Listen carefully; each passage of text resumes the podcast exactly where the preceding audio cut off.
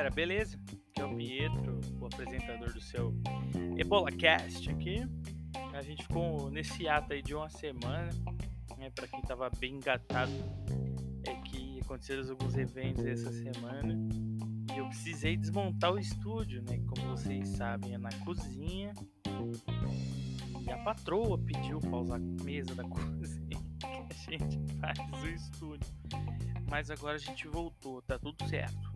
E a tendência é continuar, mesmo assim. Ah, esse ato foi bom, porque mostrou o quanto eu gosto de fazer isso. Porque eu ficava todo dia assim, putz, preciso fazer, gravar e tal, porque é uma parada que tá me fazendo bem mesmo. As várias três pessoas que me ouvem.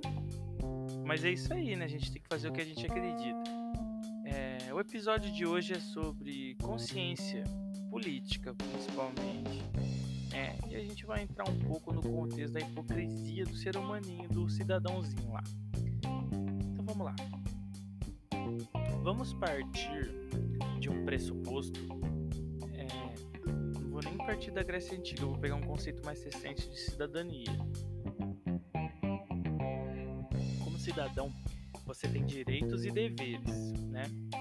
Então, existem coisas que você tem que cumprir para você ser categorizado como cidadão, assim como tem coisas que o poder executivo e poder legislativo da sua cidade tem que cumprir com você como, né, como dever. Né? É... E aí, ficou muito confuso, mas a ideia é você tem que fazer algumas coisas e, e, a sua prefeitura ali, a Câmara dos Vereadores, tem que fazer outras coisas.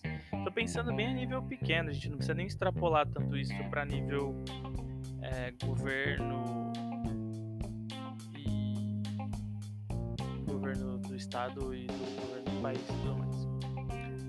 Então assim, é, partindo dessa ideia, o que aconteceu, né? Acabou de ter as eleições aí fica enfervescido com esse tema, né? Eu acho que 2018 foi um divisor de águas no nosso país em questão de como as pessoas tiveram que se politizar, né? Mas algumas chegou a nível do ridículo, que a gente viu como a massa de manobra consegue ganhar uma eleição, né? Para ambos os lados, isso é uma coisa decorrente, né? O Brasil tem um conceito de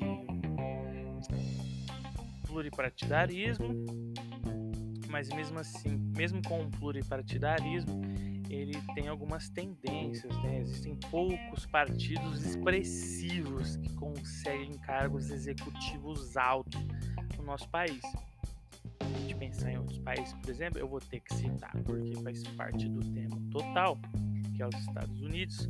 Ele é um falso bipartidarismo, como muita gente não sabe, acha que é só bipartidário mesmo, que são os republicanos e o democrata, mas na verdade ele é pluripartidário, é multipartidário, porém, né, somente dois partidos conseguem expressão de votos.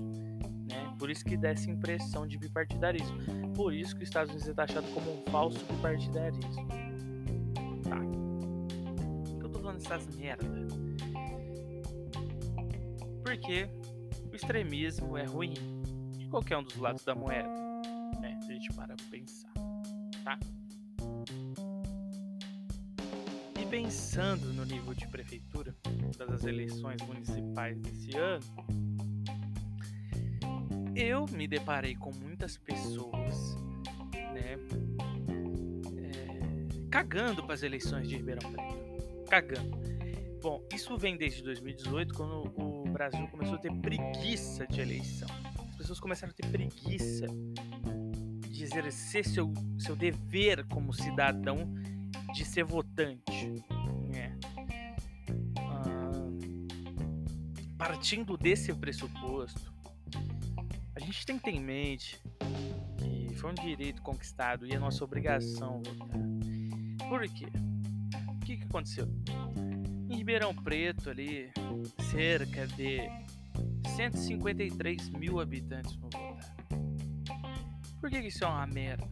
Porque depois a pessoa não tem o direito de reclamar. Ah, eu vou reclamar porque eu moro na cidade. Mas quando você tinha o, né, o dever ali de exercer o seu máximo poder como cidadão, que é num ato democrático ali de eleição, você cagou. Você absteve de votar. Cansei de ver pessoas que se absteve de votar e estava na cidade. Isso é uma merda. Por quê? Ah, eu tenho direito de reclamar, eu moro aqui. Você mora aqui se não foi votar, você é um merda. Sim, você é um merda. Você que se absteve de votar e estava na cidade, você é um merda. Ah, porque a cidade tá numa, num looping de merda. Sim, tá num loop de merda. Ninguém votou no melhor candidato para prefeitura. Todo mundo votou no menos pior ou o que acreditava cegamente o que era melhor para a cidade. Então, em nenhum dos cenários possíveis eu acredito que isso era realmente a melhor opção, tá? Se a gente voltar um pouquinho aí, 2018, nós somos movidos por dois movimentos, o antipetismo e os petistas, né? Com a esperança do, do Lula salvar a nação de uma crise. Só que aí, por uma manobra de Estado, né, manipulada, não deixaram o Lula se candidatar para eleição. Beleza? Tranquilo. Tudo dá um jeito, né? Todo mundo ali mexeu os pauzinhos para garantir. E ninguém aqui tá passando pano porque ele fez. É crime de Estado e é isso aí. Mas a gente não pode ser, ser parcial, né? A gente tem que ser imparcial. Tudo é crime. Né? A gente não existe esse negócio de político de estimação. Política não é time de futebol. Né? A gente tem que ter noção disso. E quando você está votando, você está votando os ideais de um partido, bem como de uma pessoa que vai ser o pilar ali, a matriz e a força motriz que vai expor essas ideias. Bom, o que, que eu acho de tudo isso? Que é uma merda, porque a gente não tem um candidato expressivo que realmente significa alguma coisa. Até tínhamos alguns, sim, mas alguns se mostravam preparados. A gente sente, a gente estuda. Que a ideia é essa, né? Você pesquisar, você ir atrás. E da onde tá? Eu expliquei tudo isso, que merda. Tá, e aí agora vou para Grécia Antiga no conceito raiz de política que surgiu na Grécia Antiga. Política é o conjunto, é um conjunto de ideias que vai garantir o bem comum da sociedade. É muito lindo, mas isso não existe há muito tempo. Né? Se a gente pensar ali, a ideia era você eleger, né? Tô aqui na Império Romano a gente já tinha uns senadores que eram um cargo bem alto, assim, político. Uh, e a ideia é você, né, sentir que você está sendo representado. E aqueles caras que te representam, né, que geralmente representava ali uma polis, ele tinha que garantir o bem comum pelo menos do povo dele, entendeu? Só que esse conceito não existe há muito tempo. Ele caiu por terra. E aí a gente sente hoje que política causa preguiça nas pessoas. Só que o problema disso né, é as pessoas acabarem não exercendo seus deveres. Porque não é só um direito o voto. O voto é um dever. Porque depois não adianta você reclamar da merda que tá se você não vai lá exercer o seu dever de cidadão. Isso é uma bosta. Tá? Ah, pensando nisso, que era para garantir o bem comum, a preguiça, e como as pessoas abstiveram seus votos esse ano, assim como milhões de pessoas abstiveram seus votos em São Paulo. São Paulo também, mas é no Brasil em 2018. É o que eu acho da preguiça. E aí, ah, cara, perdi um pouco. E aí,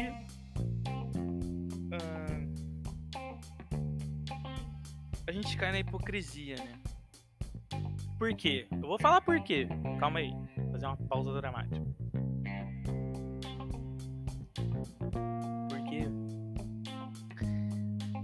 Tá lá reclamando que tá uma merda. Tá tudo uma merda. Tá bom, tá uma merda. A sua vida é sempre mais merda que a dos outros, né? Só que na hora de votar a pessoa se absteve de votar. Ela não vai poder reclamar. Quer dizer, ela pode reclamar porque ela mora aqui, mas ela tem que ter a consciência social de que ela não fez nada para fazer isso diferente. Ela cagou com a chance que ela tinha. E aí, a gente entra em outra parte. O pessoal mora em Ribeirão Preto, tá preocupado com a eleição em São Paulo. Tá preocupado com a eleição do presidente dos Estados Unidos. Cara, o presidente dos Estados Unidos eu entendo um pouco assim. Porque é uma manobra econômica e política de ele interfere diretamente em vários países do mundo, cara. Entendeu? Isso aí até entendo a pessoa se preocupar. Só que na hora de se preocupar com o seu microespaço, a pessoa é hipócrita, cara. Ai meu Deus, tomara que fulaninho ganhe a eleição dos States. Tomara que churaninho ganhe as eleições em São Paulo. Pô, cara, o que, que tá acontecendo na sua cidade? Como que é a Câmara dos Vereadores? Vamos lá, tem mais partidos de centro, mais partidos de centro-direita, mais partidos de esquerda. Quais são os ideais? A cidade está com uma pegada. Por exemplo, Ribeirão Preto mesmo não tem uma pegada social. Hoje que falta numa câmara, num prefeito aqui, é pegada social, cara. Não existe aqui. Não existe. O cara quer fazer uma reforma de uma avenida que não precisava. A Avenida do Café não precisa de reforma. Ah, fazer um corredor para ônibus. Passa três linhas de ônibus na Avenida do Café. Você quer fazer um corredor de ônibus pra quê, cara? Pra quê? Pra lavar dinheiro pra prefeitura? Cara, isso não funciona. Então, assim, Fulano não tá nem olhando pra sua cidade, tá preocupado com o que tá acontecendo na prefeitura de São Paulo. Tá preocupada com a eleição do presidente dos Estados Unidos, que é um pouco mais relevante do que a outra prefeitura. Mas o seu habitat, o seu nicho, ele tá cagando, cara. E a pessoa é extremamente assim, banca de politizada mesmo. Então por isso que eu chamo de hipocrisia descarada. Eu acho que se você quer reclamar de alguma coisa, você tem que estar tá lá para reclamar o seu direito e o seu dever como cidadão de votar, cara. E aí a gente entra num nicho ali não são só aqueles 153 mil que se abstiver de votar que vão se fuder. São quase 700 mil de Ribeirão Pretano, cara. 700 mil Ribeirão Pretano vão se fuder, entre aspas. Porque 150 mil se abstiver de votar e o governo vai continuar igual. E a prefeitura, o primeiro mandato que tava tendo aqui na prefeitura, o que, que ele fez de bom? Cara, o que, que ele fez de bom? Que terceirizar creche. Mano, desculpa. Isso aqui não tem viés nenhum, tá, gente? É totalmente enviesado esse episódio aqui. É, eu não tenho político de estimação, não odeio ninguém. Mas a gente tem que ser coerente. Na minha opinião, é melhor você trocar um governo de 4 4 anos do que você deixar alguém 8 para depois trocar para 8. Porque existem coisas que o governo não consegue fazer em 4 anos. Mas existem coisas que ele consegue. Então, se em quatro anos ele focar no micro, conseguir o micro, mostrar um bom serviço e depois ele ter o direito de fazer o remandato, né? Ser reeleito, para depois então aí pegar esses oito anos para fazer algo maior, para mim é melhor do que ficar oito anos de palhaçada e troca aí mais oito anos de palhaçada. Ah, porque não tem continuidade no governo, anos. Cara, depende do que o cara vai se propor a fazer. Ribeirão é uma estratégia né, do Noroeste Paulista.